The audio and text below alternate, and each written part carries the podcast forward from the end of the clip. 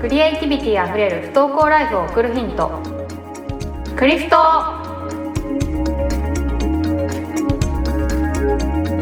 こんにちは。ナビゲーターのとちおえみです。この番組は不登校のお子さんや親御さんに役立つ情報をお届けしてまいります。私自身も不登校の親として勉強しながら制作配信をしています。今回のゲストとして認定 NPO 語り場より不登校支援事業を担当されている磯崎大二郎さん。後藤十さんにお越しいただきました。よろしくお願いします。よろしくお願いいたします。お願いします。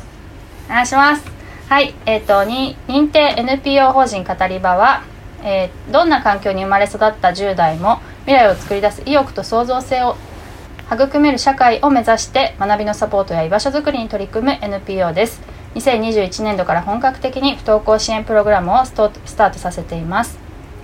えっと、磯崎さんのご紹介を先にさせていただきます京都府で2年間保保健体育教員として従事。その後青年海外協力隊に参加し東南アジアの最貧国ラオスで2年間陸上競技の普及強化活動に取り組む。子どもたちのチャレンジを応援できる日本教育を目指し語り場に入職生活困窮世帯へのリアルとオンライン支援を実施後オンライン不登校支援事業の立ち上げに参画したということです、えー、後藤さんの紹介をさせていただきます。人材会社で営業として3年間従事。その後オーストラリアにて先住民族アボリジニの健康促進や生活改善に取り組んでいる団体に入職帰国後語り場に入職し小学生向けのオンライン上の居場所づくりを実施後オンライン不登校支援事業の立ち上げに参画ということですね。はい。えっと今日は語り場さんの活動のうちお二方があの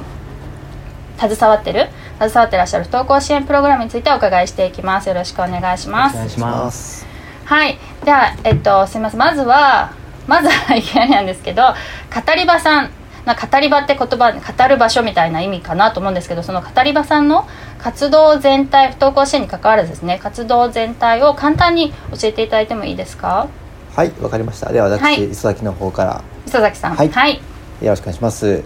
まずあの、はい、私ども認定 NPO 語り場はですねあの先ほどもご紹介があったように、えー、日本のえ10代を対象にした教育 NPO 団体です。はい、であのこの10代というのがですねあの先進国の中でも、まあ、最も致死率っていうのがあすみません致死率っていうのは高くて、ね、自殺ってことです、ね、そうですね。はいおっしゃるとりですね、はい、自殺がすごく多くて、うん、でかつあの自己肯定感が低いっていうふうに言われております。うん、そうです、ね、はい、はい、でそういった10代の子たちがですねあのより意欲を持ってあのまた創造性を持って育めるような社会を作りたいなというところで、えー、日々活動している団体になっております。はい、で実際に行っている事業が2つありまして、はい、えー、1つがですね、えー、子どもたちが意欲的に学ぶということを支えるマイプロジェクトというふうな事業を実施しています。これはですねあの学校で言いますと5教科の、えー、教科ではなくそれ以外に子どもたちが自分の生まれ育った地域にある課題というものを見つけて実際にそれに取り組んでみるそれ自体が学びになるんじゃないかっていうのをあの学校さんやまたは地域に届けているような授業となっています。はい、でもう一つがですね、えー、生まれ育った環境によってやはりきっかけの格差っていうのがたくさんあると思うんですね。この格差を是正する、えー、事業としてレジリエンス事業というものを行っております。例えばですね、はい、あの被災したことによって学ぶ環境が失われたまたは友達と遊ぶ環境が失われた人たちに対してその環境を、また届けていくっていうふうなこともしていますしまた、生まれ育った時にですねあの家庭が貧困だった場合になかなか、え習い事に行けないとか、塾に通えないそういう子たちへの支援っていうのもこのレジリエンス事業では行っております。はいはい。なんかこれはえっとマイプロジェクト事業は学校や自治体っておっしゃってましたっけ、そのそうですね。はい、はい、つまり自分あの親親の立場親とか子供の立場からすると自分からアクセスするようなものじゃなくて、はい、行ってる場所になんか機会が提供されているっていうイメージですか？そうですね。はいはい。はい、レジリエンス事業の事業の方はどうなんですか？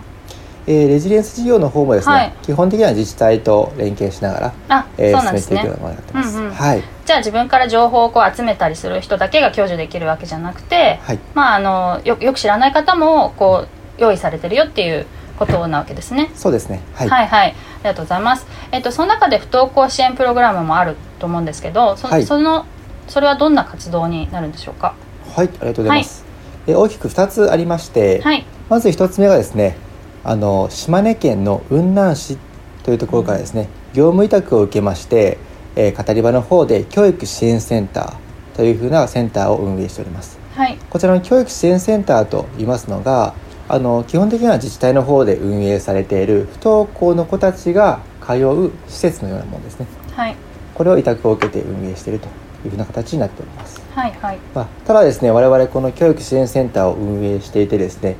あのそもそも教育支援センターがない地域っていうのも知りましたし、うん。またあったとしても例えばこう地方ですごく広い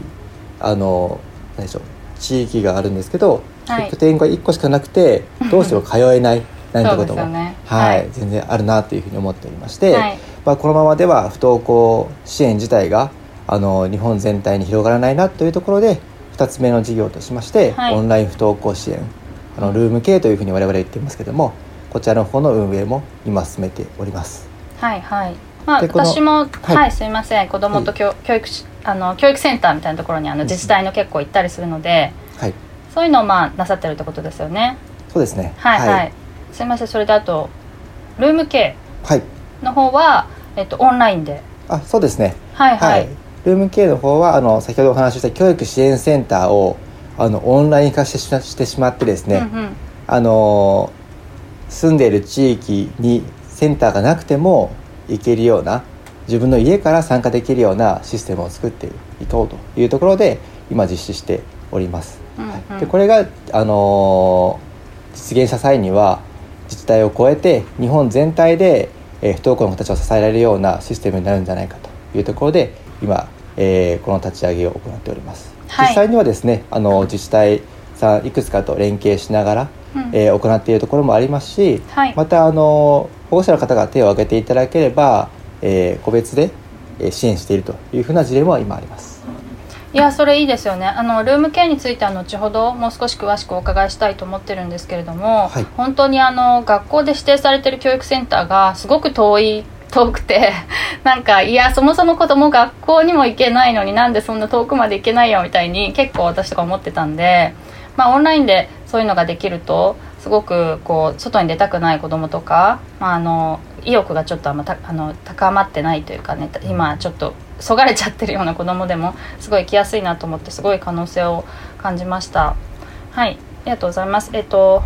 えーまあ、いくつかお伺いしていきたいところはあるんですけれどもそのはい。私がウェブサイトで見たのきっかけプログラムっていうのがあって不登校向けにもされてるよっていうのでそれは先ほど教えてい。ただいたレジリエンス事業の方になるんですかね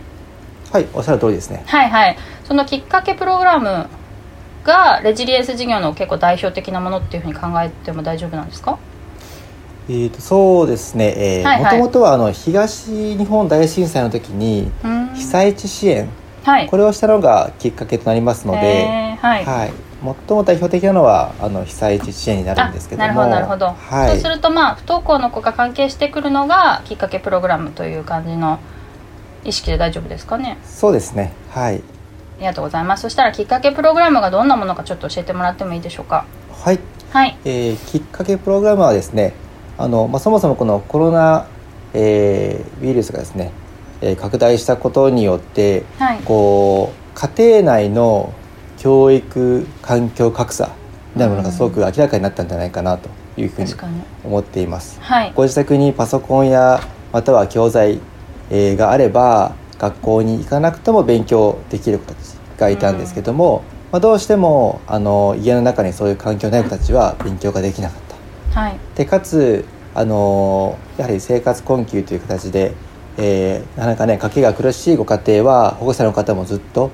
えー外に出られていてですね子どもの支援もできないということもあるんじゃないかなというふうに思っていますので、はい。まあ、そういったご家庭にあのオンラインで支援できないかというところで始まったのがこのきっかけプログラムになります。で実際にはですねご家庭に、えー、Chromebook というパソコンと、うんうんあと、まあパソコンがあってもネットにつながれないよというふうなご家庭もありますので、えーポケット w i f i の方も、えーお貸ししてですねで今支援を行っているというふうな形です。はいで支援は大きく分けて2つありまして、はいえー保護者の方と、えーお子様にですね、えー支援しております。まず保護者の方は先ほどお話ししたようにやはりあの仕事にかなり追われていてですね、はい、どうしても同じような環境の、えー、保護者とつながれないまた自分の生活をどうやったらこうよりよくできるのかっていうのを考える時間もないっていうことも、うんうん、えー、あったりしますので、えー、保護者の方にですねペアレントメンターっていうスタッフをつけてですねあのー、普段の困りごとを聞いたりとか、えー、時にはその困りごとを解決するような、えー、地域にあるサービスそんなのを紹介しているというふうにしています。この番組は子どもの大好きなゲームで自信と活力を育むゲームでコーチングがお送りしています。ゲームでコーチングへのお問い合わせはホームページや Twitter 公式 LINE などからお願いします。ゲームでコーチングの「で」はひらがなではなく DE とアルファベットにして検索してください。また同じゲストの回を一気に聞きたい方は分割していないバージョンをノートで有料配信していますのでそちらをご購入ください。